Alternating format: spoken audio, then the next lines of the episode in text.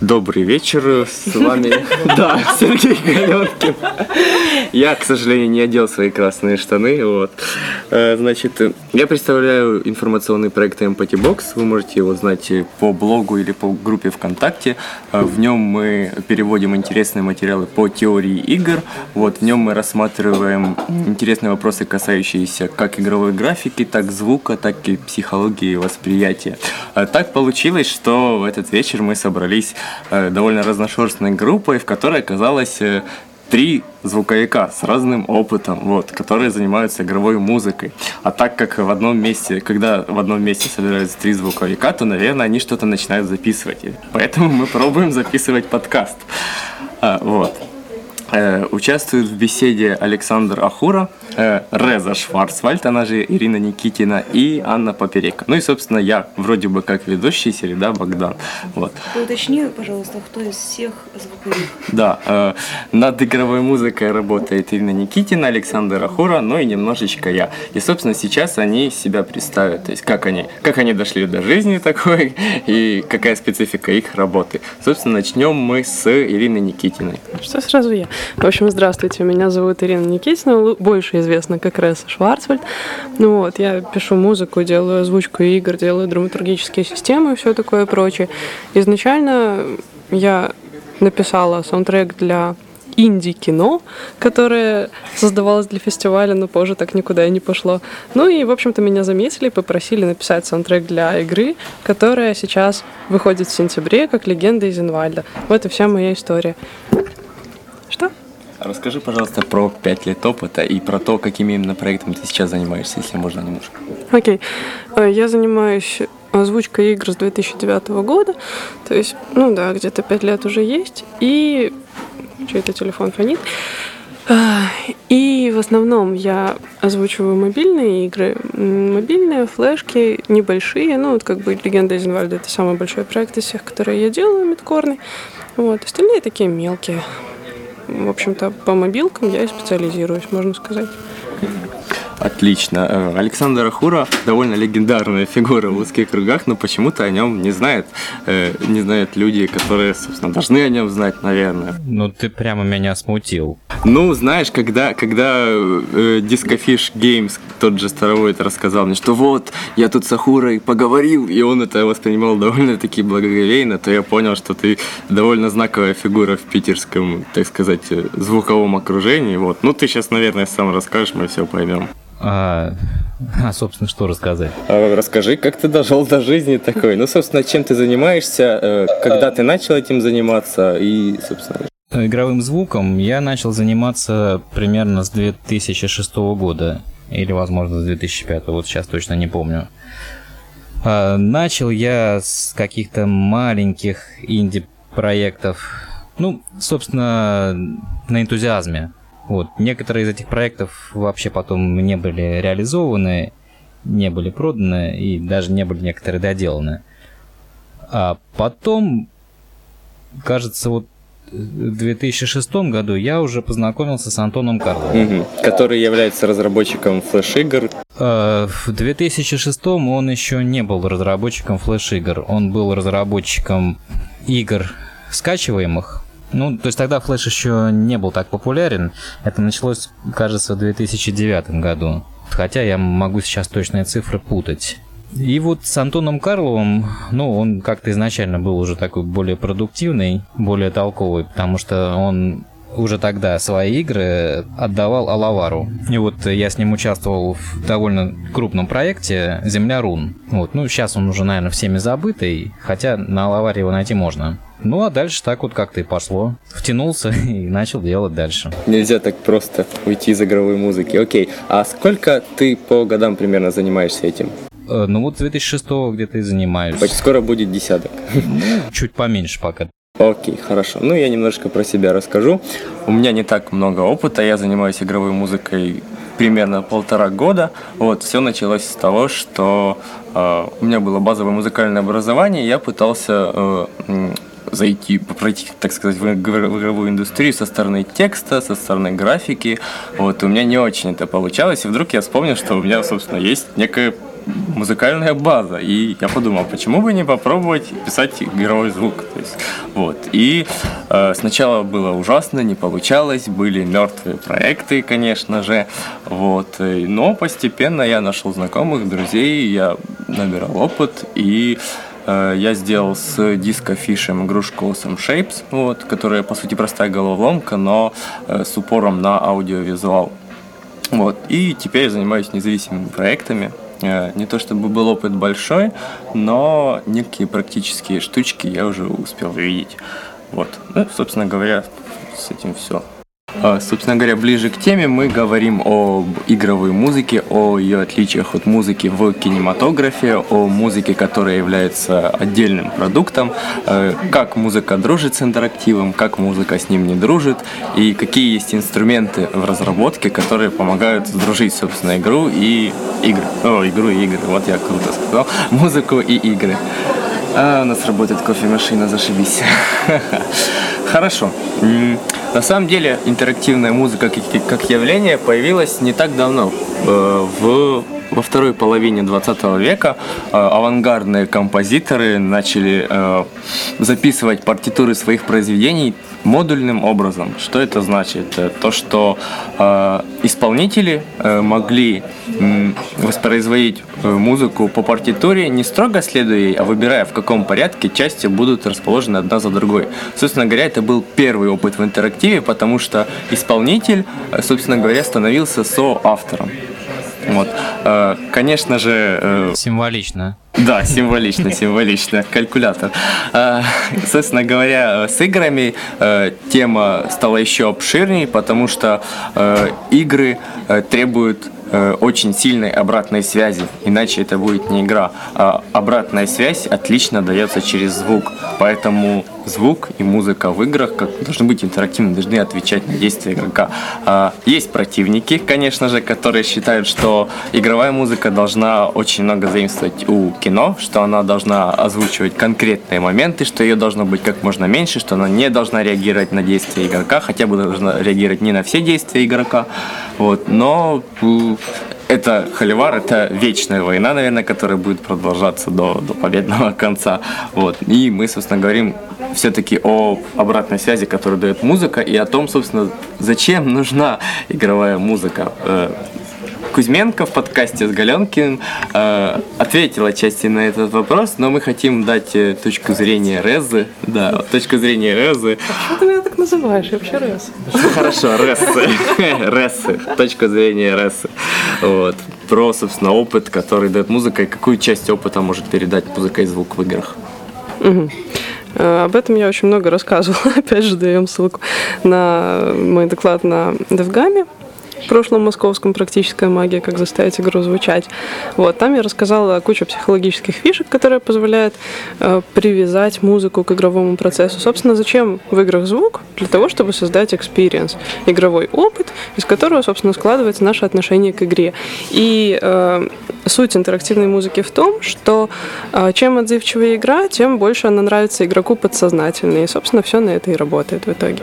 Вот. Насчет Холивара, э, что музыки должно быть мало, что она должна быть э, там лейтмотивной, киношной и все такое прочее, я считаю, что надо придерживаться такой середнячковой позиции, что музыка на самом деле должна быть, лейтмотивы на самом деле должны быть, но чем больше интерактивности, тем лучше. То есть я эм, вообще считаю, что Любой саундтрек должен быть настолько интересным, чтобы его можно было засунуть в плеер и слушать независимо от игры. При этом получая примерно тот же experience, который, ну, не тот же, конечно, а, такой experience, который ты получал от игры уже после того, как ты ее прошел. Вот, как бы продолжать получать эти эмоции. А, И, собственно, музыка должна быть интересной, там должна быть мелодика, ну вот, чтобы за ней следить, как-то там просматривать всякие технические штучки, там аранжировки, инструменты, вот это вот все, да. Но при этом, но, но при этом как бы альбом, который можно слушать отдельно от игры, это э, история, которая рассказывается сама по себе. Тот же Томаш Дворок, э, который э, написал музыку к игре Машинариум, это Манита Дизайн, э, для саундтрека он отобрал совершенно другие треки, э, треки, которые не вошли э, в игру. Он выстроил их в совершенно другом порядке, и когда его спрашивали, почему он так сделал, он именно так и ответил, что саундтрек это одна история, которая присутствует в игре. Саундтрек, который ты слушаешь на виниловой пластинке, это совершенно другое. В связи с этим, как раз, Александр, я и хочу тебя спросить. Ты упоминал когда-то, что музыка из одной из твоих игр вы, вылилась в полноценный отдельный альбом. Расскажи, пожалуйста, об этом побольше. Когда ты почувствовал, что э, это, ну, это совершенно другая история, и, как, и есть ли у тебя вот такие казусы, когда тебе приходилось чем-то жертвовать, чтобы музыка стала именно игровой? Так, ну, это был зомбатрон, так, если что. Э, на самом деле, история была простая. Когда Антон начал еще первый зомбатрон, у меня уже в голове где-то вот крутилась своя история на эту тему. Ну, то есть я не знаю, не могу сказать вот э, точно, что это была какая-то определенная история, четко выписанная образами, там, текстом, нет. Это был какой-то абстрактный образ, который вылился в музыку. Э, ну, то есть уже на стадии разработки первого зомбатрона я знал, что я буду писать альбом по этой теме. Э, тогда я предполагал сделать следующим образом, вот как дворок.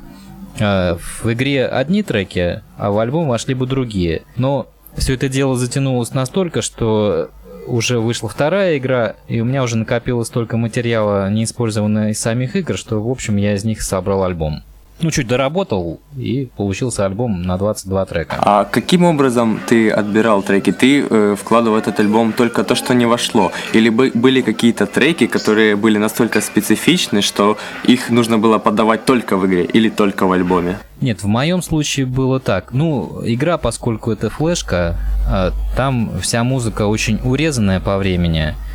Там буквально там по 15, по 30 секунд были треки. Э, я это просто все э, расширил, сделал длиннее. Ну, сделал полноценный трек там по 3-4 минуты. Вот, собственно, так. Ну и что-то дописал отдельно, да. Там что-то есть, чего в игре вообще никогда не было. А так много... И это из двух игр.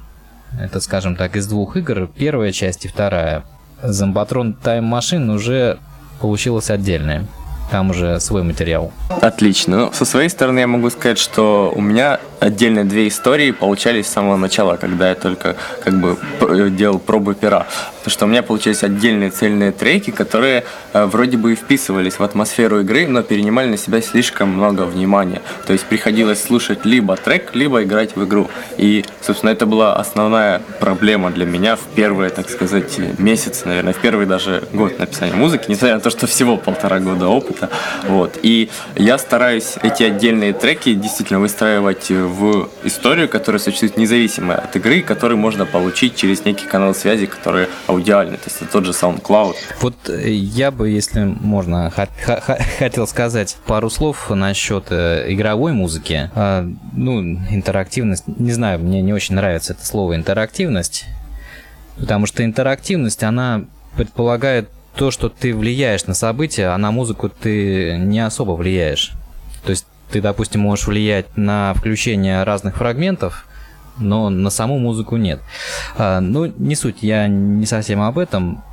Э, я уже давно пришел к такой мысли, что музыка должна быть характерной, должна отображать какой-то характер. Ну, персонажи или действия, или чего-то еще, атмосферы но обязательно должна быть характерной. Э, есть такое мнение, слышал некоторые специалисты, высказывали, что музыка в игре, она должна быть как бы фоновой, не отвлекающей. Вот тут я не согласен. Я считаю, что музыка должна быть характерной, э, чтобы дополнительно вовлекать игрока. Ну, то есть это, я считаю, лучше отображает атмосферу. Вот как-то так. Но это совсем не имеет отношения к альбомам и отдельной музыки. Хорошо, отлично. Но на самом деле это вопрос драматургии. Отчасти да. Да, что должна приносить музыка в проект, э, какие цели она преследует, и, возможно, для некоторых проектов справедливо то, что музыка является сугубо фоновой, но для некоторых проектов э, как бы э, справедливой будет обратная ситуация. Я думаю, сейчас нам про драм- драматургию немножко подробнее Ресса расскажет. Да, вот так вот прямо расскажу. На самом деле, тема такая достаточно обширная. А, Если мы уже начинаем говорить о драматургии, то есть а, игровой опыт складывается из а, там, звука, графики, сценария, там, геймдизайна, куча-куча всего. Вот. И, собственно, все это должно быть в гармонии. И драматургическая система звука должна, собственно, э, в некотором роде повторять геймдизайн игры. Вот. То есть она базируется на геймдизайне. Вот. а, Опять же, стилистика музыки зависит от графики, от сценариев. Я об этом всем рассказывала своей практической магии. Сейчас опять буду это все повторять. Ты там шпаргалку смотришь? А, да. Я просто не знаю, как это все увязать, потому что это очень-очень большие темы. Вот. Сейчас я подумаю. Ну, это ж можно потом вырезать будет, да? Но мы этого делать не будем. Да, но мы можем спля- сплясать от систем. То есть э, игровая музыка это та же самая система. Ну, геймдизайн является системой, игровая Ну, музыка является конечно. системой. И поэтому драматургическая система тоже называется системой, как вы могли Система, подумать. Система, система, система. Да, тот же Дэвид Канага, он вообще утверждал, что игры и музыка, игры, э, игра и музыка являются однородными явлениями, потому что игра это э, процесс, который разворачивается во времени, и музыка это процесс, который разворачивается во времени. Поэтому э, как бы игровая музыка является настройкой системы, которая повторяет некие процессы в игре, озвучивает их, но не перебивает их. Мгм. Э, В общем-то, да, э, существует огромное количество разных игровых жанров, э, существует как бы ранжирование игр по казуалу, хардкору, грубо говоря, ну, на самом деле, по размеру.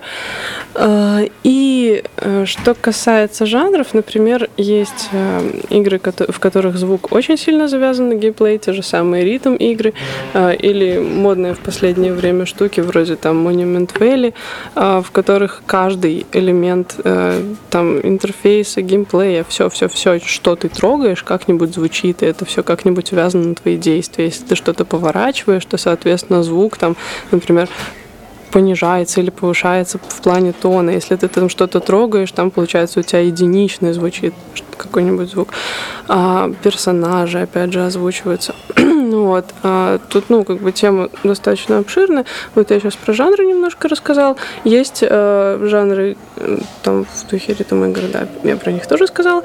Есть э, игры, в которых э, это все выведено в гораздо больший масштаб. Вот тут мы записали себе в планчик про серию ТС, в частности, про Skyrim. На самом деле это можно сказать о любой большой игре, о любой ММО, например, а, в которых э, используется просто большая драматургическая система, а, которая захватывает и музыку, и звук, и голосовую озвучку. То есть, что касается музыки, у нас все-таки сегодня подкаст про музыку, вот, э, это динамические саундтреки. Это, э, например, смена э, айдловой музыки, а, то есть спокойный какой-то на боевую, когда появляются там враги, ты начинаешь в них стрелять, либо это а, смена обычной няшной музычки на тревожную, когда появляется какой-то монстр, ты его еще не видишь, но музыка уже звучит, и ты подозреваешь, что что-то не так, вот, и прочие такие вещи. На самом деле интерактив музыки в игре это очень важно, вот. Ну, я могу очень долго говорить за отзывчивость, за то, что драматургические системы нужны и важны. Вот. И все-таки во-первых, звукорежиссеры должны этим заморачиваться, во-вторых, все-таки вся команда разработчиков и программисты, и геймдизайнеры в первую же очередь. Давайте я дам слово кому-нибудь друг- другому, потому что я могу говорить об этом часами. Хорошо. Александр, а вот скажи, пожалуйста, э, ты для тебя является верной как бы гипотеза о том, что музыка наоборот должна отвлекать на себя внимание, что музыка должна быть насыщенной, если я тебя правильно понял. Нет, не совсем правильно. А, Она не должна на себя переключать, отвлекать э, внимание. Она э, должна быть характером. Ну, то есть я имел в виду не безликой. То есть э, должна выражать эмоции. Вот. так, наверное, будет правильно. А может ли, э, если у нас стоит задача, что музыка не отвлекает игрока, может ли не отвлекающая музыка быть запоминающейся? То есть может ли она существовать отдельно вне игры, при том, что задача стоит специфическая? Ну, мы говорим сейчас об, о сферическом коне в абстрактном вакууме. Все, наверное, может быть. Э, Просто вот э, для каждой конкретной задачи, конечно, да, что-то должно быть подходящее. Но я все-таки думаю, что запоминающаяся музыка, она не может быть э, безликой. Я вот немножко тоже вставлю свои пять копеек в эту тему. На самом деле, что касается э, безликой и там, какой-то запоминающейся музыки, это все субъективные моменты. И некоторые люди любят засовывать себе в плееры нойс, там всякие амбиенты и прочие такие штуки, которые, в общем-то, не являются э, треками с какой-то интересной мелодикой, там пафосными аранжировками, всем таким. Это скорее просто сочетание звуков, которые интересны сами по себе, которые дают слушателю э, я сейчас опять скажу это слово experience, который им настолько нравится, что они готовы его получать снова и снова, просто ходя по улице, засунув себе в уши наушники. А, но здесь вопрос еще в том, можно ли всунуть эту музыку в наушники, потому что, допустим, тот же uh, Disaster Peace, который написал музыку к Фес, uh, он uh, с помощью программиста написал тулзу, которая меняла тональность саундтрека трека в зависимости от э, времени суток. То есть э, э, этот человечек, я не помню, как его звали, вот, он находился на локациях в разное время суток. И в зависимости от этого времени суток, будь то вечер, ночь или утро, там менялась действительно тональность трека. Возможно, сейчас не очень буду точен в деталях, но, по-моему, даже лад менялся каким неким образом. Вот. И музыка, в принципе, была порублено на такие мелкие кусочки. Вот. Мы просто, сори, перебиваю, открываем новую эпоху интерактивной музыки, когда игрок может писать системное аудио и собирать альбомы саундтреков самостоятельно. Ну, на самом деле, одним из треков FES, в саундтреке FES был э, глич, и сам композитор сказал, что он собрал его из других треков. Вот, ну, это не очень как бы относится к теме игроков-авторов, но, возможно, такая, такая тенденция появится в ближайшем будущем. Э, с нами присутствует в одном зале на уютном диванчике еще Анна Поперека, которая сейчас себе представит ворошащее сознание Фрики Зельга. Вот, Зельга, слово тебе. А, да, добрый вечер, меня зовут Аня, меня уже Богдан представил по имени фамилии. Собственно, кто я? Я на постоянной основе работаю сейчас в данный момент в Totem Games как проект менеджер и также у нас маленькая команда, инди-команда Dead Monkey Games, которая делает эм, сейчас э, маленький интерактивный пазлер Fingerboy. Э, Там кто-то слышал, кто-то не слышал. Э, может быть, линк Богдан даст. Значит, собственно, э, мы сейчас столкнулись с такой ситуацией, что нам нужно поменять музыку в игре, нам нужно, э, в принципе, обновить и, и соответствующий эмбиент иметь. И столкнулись с вопросом, как давать, как, как общаться со звуковым в принципе. То есть э, хочется, чтобы э, игра была атмосферная, и э, когда общаешься с, с представителем профессии звуковой, говоришь, вот мне нравится там, э, вот в Mesa такой-то трек, мне нравится, что вот, вот такой вот, вот такой вот типа такого, как он производит на меня впечатление. Ты набираешь ряд референсов, отдаешь звуковику и получаешь на выходе, ну, примерно то же самое, что в результате тебе не подходит. Э, основной вопрос, нужно ли подбирать рефы для для, собственно, работы, как мне как заказчику, насколько сильно они будут уводить от э, финального результата и вот как-то я не знаю, как это оформить вопрос корректно. Может, Богдан мне поможет. Я у, меня есть, у меня была проблема такая, связанная с этим. Э, заказчик попросил вот четко все по рефам сделать трек. Я его сделал, мы его вставили в игру, и он не подошел вообще никак. При этом сам заказчик сказал, да, окей, я виноват, все, я не очень это видел, ну давай переделаем. Поэтому конфликтная ситуация возникает. Допустим, ты, Александр, э, ты сказал, что теряешься, когда тебе дают э, полный откуп на создание саундтрека, да? Вот. А у нас были, допустим, с этим проблемные ситуации, то, что заказчик может видеть, какой должна быть музыка в игре, но он может э, м, видеть это не точно. То есть он хочет, чтобы музыка была такой, а необходимая музыка должна быть совершенно другой, потому что есть разница между желанием и необходимостью, даже для игр. Вот. Как... Что, что мне как заказчику делать? Как мне себя вести в таком случае? Так, ну я первый отвечаю, да? А, Я вижу здесь такой момент. А, Ну, скажем, для меня важно понять, а, какой эмоциональный фон заказчик испытывает вот при своей игре. Ну, то есть э, разработчик, да, заказчика мы называем разработчиком. Он не просто заказчик, он, он разработчик своей игры, и, соответственно, у него есть какие-то представления об игре. Он ее как-то по-своему чувствует, ну, в том числе и музыкально. Э, Это в любом случае какие-то эмоции. Э, И, допустим, вот он слышит какую-то музыку постороннюю, у него при этой музыке возникают определенные эмоции. И мне главное понять, какие эмоции возникают. Ну, даже не то, чтобы понять вот умом, а прочувствовать это. Тогда можно не беспокоиться, я музыку подберу без референсов подходящую. Ну, то есть какие-то вот эмоциональные нотки, я их сделаю так, что они будут совпадать. А что если, а что если э, сам разработчик э, видит не ту эмоцию, которая должна присутствовать в игре в силу того, что, э, ну, допустим, м, Тогда ой. Бывает такое. А Если Да, ему лень думать, Да. это тоже бывает. да, то есть э, бывают ситуации, когда разработчик вроде бы и знает, чего хочет, но не признается. Нет, б- бывает ситуация, когда разработчик четко знает, что он хочет, но ты видишь, что это совершенно не подходит игре. Ну, на основании уже своего опыта, я, конечно, не хвастаясь, могу уже как-то определять, подходит, не подходит. То И если он, э, ну, мягко не переубеждается, то я с таким, скорее всего, работать не буду. То есть штука в том, чтобы э, дать понять э, композитору, э, какую эмоцию ты стремишься донести через свою игру. И даже если путь, э, через который работает композитор, не совсем совпадает со твои- с твоими эстетическими предпочтениями, то ты должен понимать, что э, то, что ты хочешь, то, что игре нужно, это разные вещи. Ну, просто композитор, он тоже участник разработки. И он тоже ответственен за то, что получится на выходе. Ну и, как правило, он, наверное, все-таки должен быть заинтересован, чтобы получилось хорошо. То есть он тоже что-то свое в это вкладывает, душу там, я не знаю, что еще. Я могу на примере вот рассказать. Э, У меня был проект.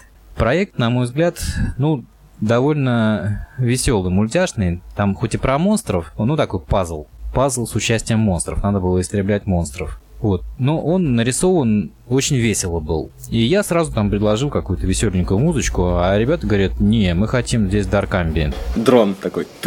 Да, да, да. Ну, блин. Я спорил с ними, спорил, потом сделал, ну, опять же, сделал так вот, насколько у меня получилось, э, какую-то смесь Dark Ambient и чего-то, чего-то так, ну, не веселого, ну, более легкого. Вот, им сначала понравилось, а я им еще какой-то ambient скидывал так для примера. Но потом они что-то подумали, нет, говорят, мы возьмем этот мрачняк. Там, там вообще жесть адова.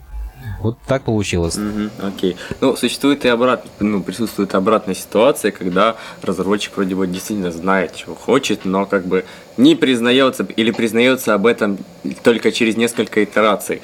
У меня была ситуация, когда мне сказали, ну, сделай что-то чиптюновое. Я такой, ну, ладно, а других нету предпочтений? Ну, нет, вот ты же композитор, тебе же виднее.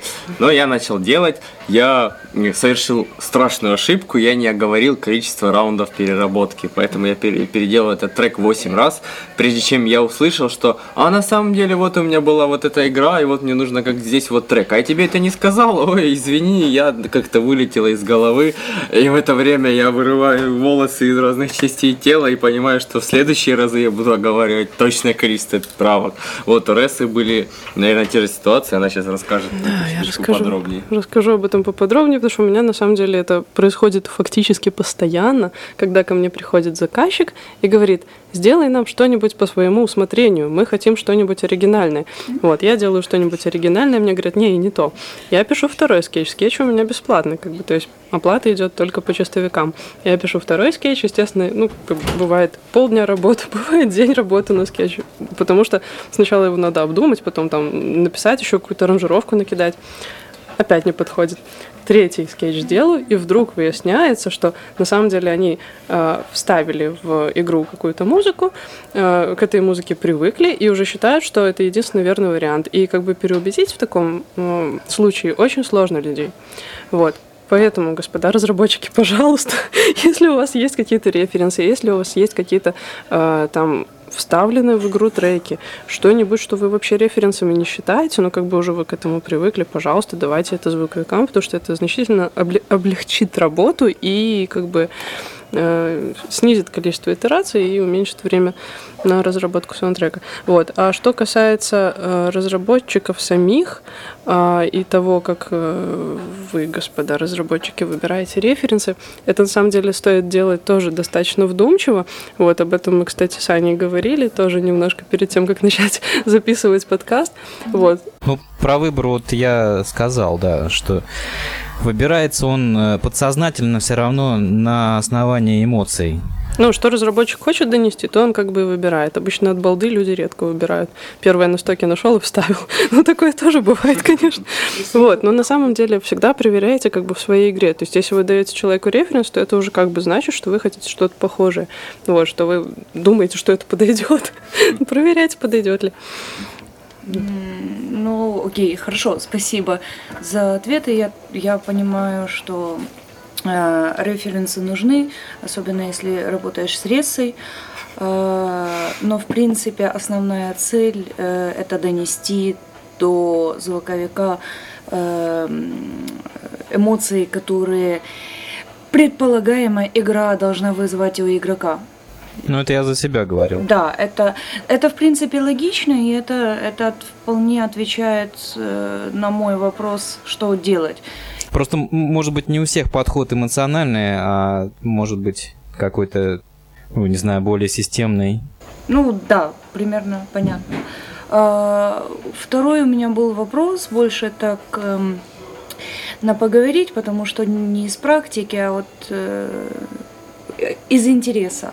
Э, когда возможна такая ситуация, возможно ли и когда она возможна, что э, музыка, э, наверное, это называется мажорность, минорность, и вообще настроение. настроение музыки не соответствует визуальному ряду и, собственно, самой игре. То есть веселая музыка в э, грустной игре или страшной игре, и наоборот, наоборот, наверное, немножко легче. Когда это уместно, когда это работает? Александр? А можно повторить вопрос? А, вопрос в том, что... А, ну...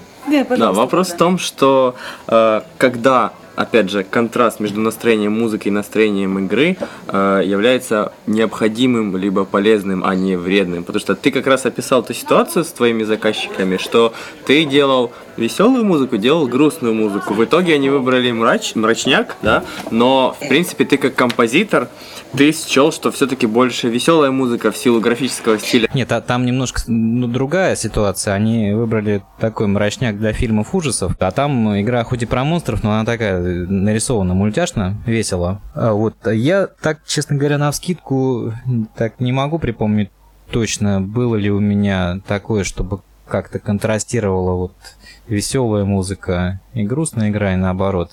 Вот, это надо перебрать всю эту тучу проектов, вспомнить, что где было. Может и было. Я могу высказаться на эту тему. А, Такая практика есть, но это охватывает не всю музыку, которая пишется для игры, а некоторые моменты. Допустим, в тех же, в жанре ужасов э, такой подход порой не то чтобы уместен, а он просто необходим, потому что э, ужас и страх создается э, тогда, когда совмещается несовместимое. Когда... А? Как и смех, в общем. Да, как и смех. То же самое, просто в другую сторону. Допустим, э, как в большинстве вот случаев идет э, э, некая, показывается страшная ситуация, да, и какая-то детская шкатулочка играет незатейливую мелодию. Кстати, вот я вспомнил, был такой фильм «Людоед», и вот там тоже был момент, когда людоед бегал за людьми, и играла такая веселая музыка на банджо. Вот, а на самом деле фи- фильм такой страшный. То есть это было... Это было довольно страшно. Ну вот да, то есть то же самое ощущение, когда, э, допустим, ты идешь по лесу, да, и там просто стоит клоун и смотрит на тебя. Все, клоун в лесу. Э, Что он там делает? Это взрыв мозга. Все. И вот в таком случае, возможно, да, сработает что-то. Опять же, если говорить о юморе, который тоже присутствует в играх, возможно такая ситуация, когда с помощью бурлеска э, необходимо э, подать, что некий страшный герой на самом деле не страшный, или ситуация, э, кажущаяся страшной, на самом деле нелепая. И вот здесь эти контрасты э, как раз могут быть уместны. Опять же, тут это зависит от того, какие эмоции нужно вызвать у игрока. Я так считаю. То есть э, это уместно, почему бы нет. Но нужно понимать, что это должно вызывать у игрока. То есть либо когнитивный диссонанс, либо полный вынос мозга, либо вот какое-то переключение, такое шоковое состояние. Ну, Я бы сказала на вскидку, что такие штуки, такие контрасты нужны либо для стеба, вот, либо для того, чтобы показать, что что-то не так. Чтобы у игрока что-то там засвербило, он решил, что ай-яй-яй, надо подумать, надо там как-то повнимательнее присмотреться к окружающей среде и все такое прочее. Ну, то есть это отрицательная обратная связь. То есть, когда ты получаешь э, э, через звук свя- ну, сигнал о том, что что-то пошло не так. И, в принципе, на этом и построены системы как бы звука, да, драматургия победы, поражения, подкрепления позитивного, негативного. То, что ты там правильно срезал конфетку, омном, омном доволен, э, он сыт, и тебе проигрывается хорошая мелодия, да? Ты, ты уронил эту конфетку куда-то, омном недоволен, тебе некий не очень приятный звук как бы выдается. В принципе, на таком простом уровне это как бы работает, это доступно Ну, Представьте, что вы дали умному конфетку и проигрывается неприятный звук. на банджо. Отлично. А Александр, ты упомянул, что существует несколько подходов к написанию и к э, прочувствованию этих самых эмоций. Ты сказал, что ты работаешь больше на интуитивном уровне, но упомянул систематичный, систематический подход, подход через систему. Расскажи, пожалуйста, подробнее об этом. Насчет системы, это, наверное, как раз не ко мне скорее вопрос. У меня все более так хаотично, интуитивно. Ага, окей. Но ты сталкивался как раз с другими, с коллегами, да? И... Ну, вот там у вас рядом сидит коллега. Хихикает, да. Да, хихикает. Хорошо. То есть интуитивный подход против системного, или они дружат между собой? Вот о чем вы больше всего спорили с Ресой? Им вроде спорить не о чем этим подходом. Но были такие моменты, когда вот что-то принципиально, ты говоришь, что нет, нужно делать вот так, а Реса говорит, нет, системный подход, все, иди отсюда, я буду вот делать так, и это Постоянно, правильно. на самом деле, такое бывает. Не, ну это весело, потому что что-то новое постоянно узнаем из таких бесед. Я не помню, что как-то были какие-то споры яростные. Ну, а в чем вообще состоит этот системный подход, в чем его отличие от твоего? Реса, расскажи, пожалуйста. Системный подход. Ну, в основном это состоит в том, что перед тем, как начать работать над проектом, я продумываю все очень тщательно. Кто-то у меня за спиной там что-то кушает или раз- разворачивает, я не знаю, и, в общем, сбивает меня с мысли. Но на самом деле я пишу диздок по звуку. Вот, про эти диздок по, диздоки по звуку мне уже задавали вопросы и писали в соцсетях, и ВКонтакте, в Скайпе, там везде. А на самом деле, а, что это из себя представляет, это просто я в Эверноте пишу себе такую заметочку по поводу того, какой это жанр игры, какая там динамика музыки, сколько там треков, сколько они должны длиться, хронометраж, там сколько стингеров, победы, поражения, там еще мало ли что бывает, А, там сколько звуков интерфейса, сколько звуков геймплея, какая общая направленность, какая а, концепция. Вот, собственно, на концепции все и строится. Ну и какая драматургическая система, то бишь как музыка и звуки между собой взаимодействуют. А, И уже исходя из этого, потом э, начинаю, продолжаю свою работу, потому что иначе мне просто очень сложно работать. И так у меня буквально есть схема, по которой я все и делаю. Для каждого проекта она своя. Раса, я, наверное, ослышалась, но я, может, не понимаю в терминологии. Ты сказала, э, э, ты описываешь, сколько стингеров? Э, Что такое стингер? Этот термин я подсмотрела у Винифред Филлипс. Да, это такая штучка, а, звуковой эффект музыкальный, а, который а, изображает либо победу, либо поражение, либо переход там на другой уровень. То есть в основном, ну, это музыка, это можно назвать, в принципе, музыкой, хотя это короткие такие кусочки, а, которые вплетаются в основной саундтрек, либо накладываются поверх, когда происходит определенное событие. Окей, спасибо. А, да, вот, э, собственно, Виннифред Филлипс я упомянула. Она написала чудесную а, книжку а, «A Composer's Guide to Game Music», в которой она описала, как с нуля вообще начать, собственно, писать музыку для игр, что надо для этого знать, а, обо всех психологических фишках, о которых я, кстати, рассказывала в «Практической магии», не перестаю рекламировать, и о многих прочих вещах, о, о том, какие секвенсоры использовать, какие у них есть плюшки, о том, какие звуковые движки может использовать звукорежиссер и команда, в которой он работает. А, В общем, кучу-кучу всего и всячески советую. Она, правда, есть только в бумажном виде м, и на английском языке. Так что Ну, я со своей стороны могу сказать, что для меня тоже такой подход работает, потому что я просто не могу, когда нет некой схемы, по которой двигаться нужно. То есть я тоже составляю ТЗ, я прописываю время обычно, ну, когда я работаю с заказчиком, с какой-то другой стороной, потому что время позволяет, ну, определить, как бы, объемы работы, все прочее. Когда я работаю над собственными проектами, в принципе, время не так критично, потому что я настраиваясь на нужную волну, я делаю там такую ленту импровизацию, да, и потом просто формирую из нее то, что мне нужно. Вот, я это чувствую сам. В принципе, мне не, нет необходимости прописывать все аспекты более-менее четко.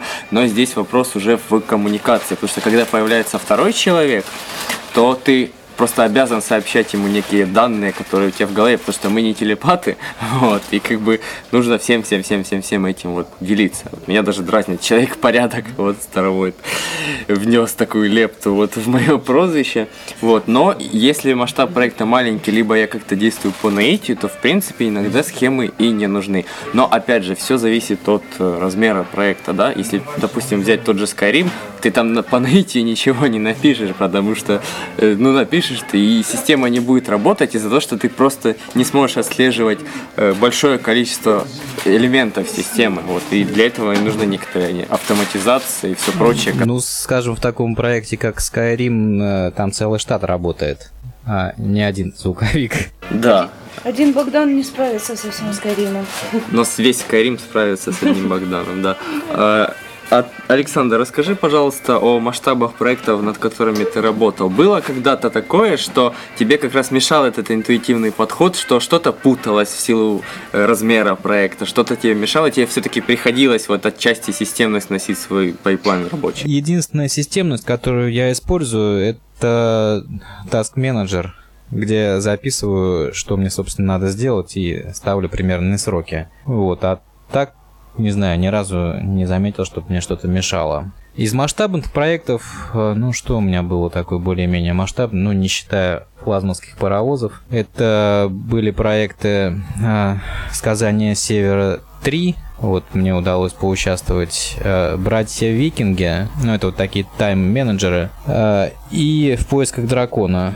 Они, ну не то чтобы они уж совсем такие масштабные, но это довольно приличный проект. У них где-то полугодовой цикл разработки был, или даже чуть больше. По-моему, в поисках дракона допиливали, возможно, даже целый год. Вот, но собственно, никакой разницы там в подходе не было. Ну, правда, там, скажем так, и а, отношение было к звуку не особо серьезное со стороны самих разработчиков. Вот, но это уже другая история.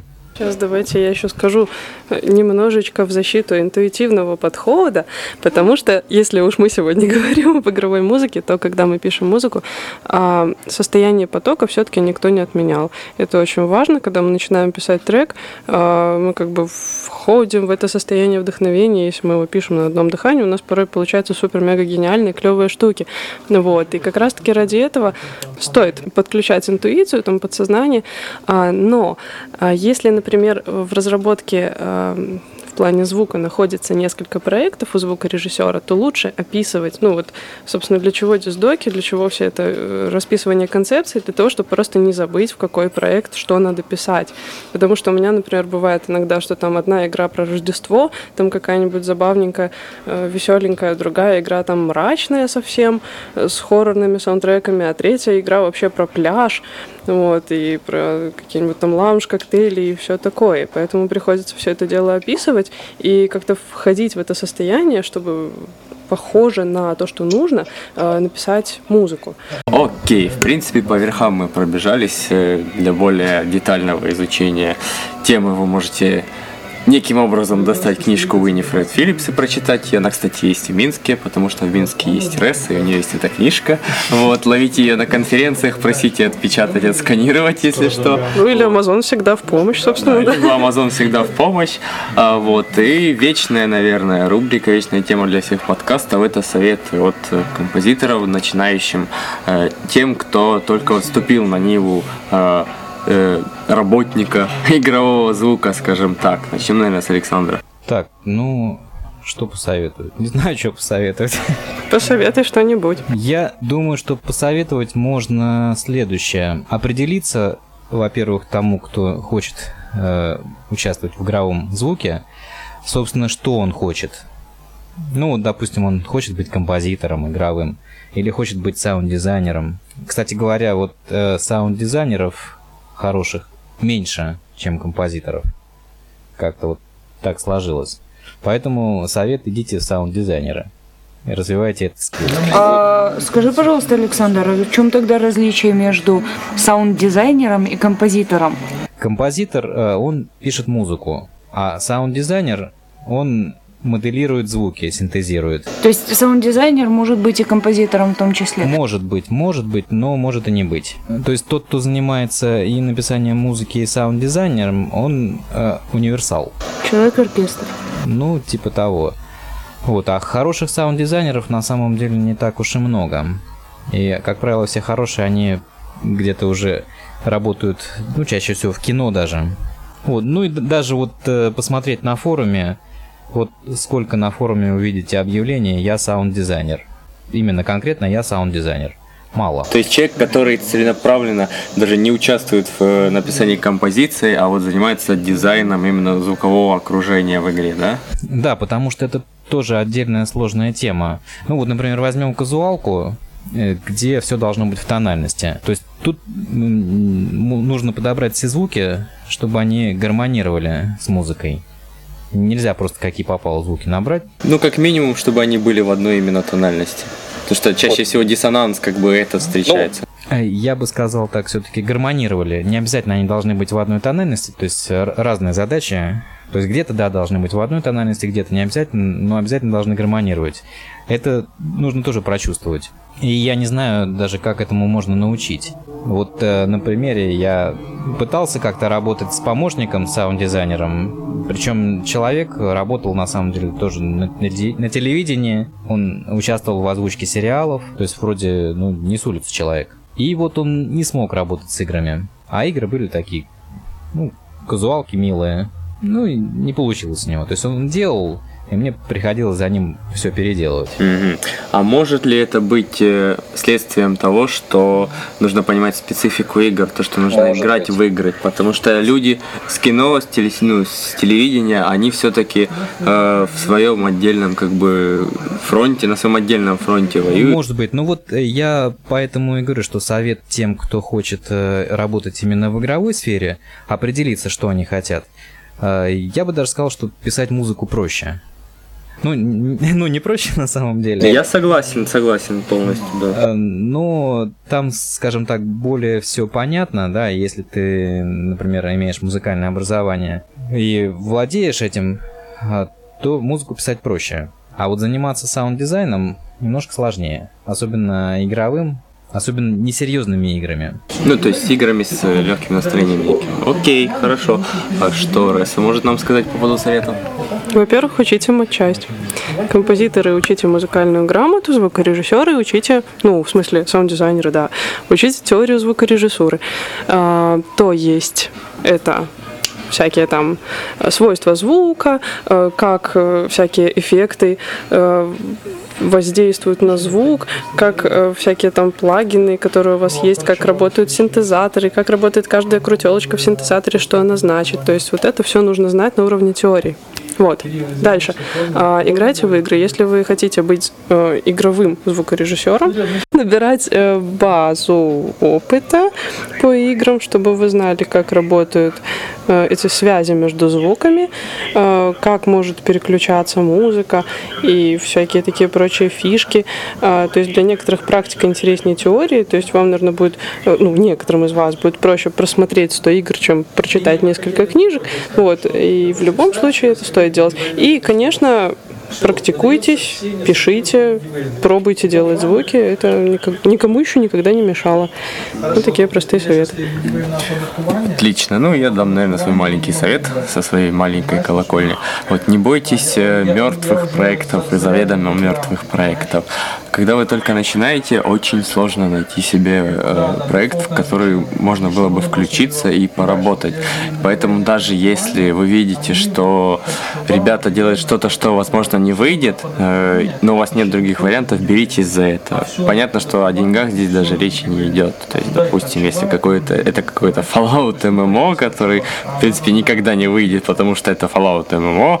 Я бы это так сказал, больше практики. Да, да, да. То есть э, практика это не только э, успешные проекты. На самом деле любой опыт достается нам в убыток. Э, как раз э, пять неуспешных проектов дадут вам гораздо больше знаний и понимания, чем один успешный. Потому что успех может быть случайностью, может быть удачей, может быть стечением обстоятельств. Вот, и еще чуть чуточку скромности некоторым, а то очень много разных заявлений о том, что мы лучшие, мы сделаем вам все незабываемое. Да, не бойтесь, когда вас лажают дружелюбные профессионалы, на то они и дружелюбные.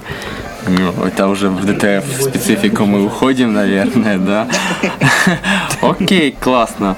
Э, Отлично, мне кажется, мы записались. По верхам, конечно, пробежались по темам, но, думаю, некие интересные штучки мы донесли до вас. Вот. Ну, по крайней мере, мне было интересно, и я получила информацию, не только информацию, которую я хотела, но и которую не хотела, да, абсолютно верно, ну, которая была мне интересна. А у нас еще есть много разной информации. Да, да, да. Я вот, я, я вот очень через хочу... 20 минут выходить. Да, ну, еще 10 минут. Так, все, запись можно выключать. Не, подожди, сейчас я скажу еще последнее слово, типа, да. Хорошо, всем спасибо. Э, Вы слушали экспериментальную аудиобеседу информационного проекта Empathy Box. А, Возможно, до новых встреч, возможно, нет, но в любом случае мы надеемся, это будет вам полезно. Все, всем пока. Пока. Пока. Пока.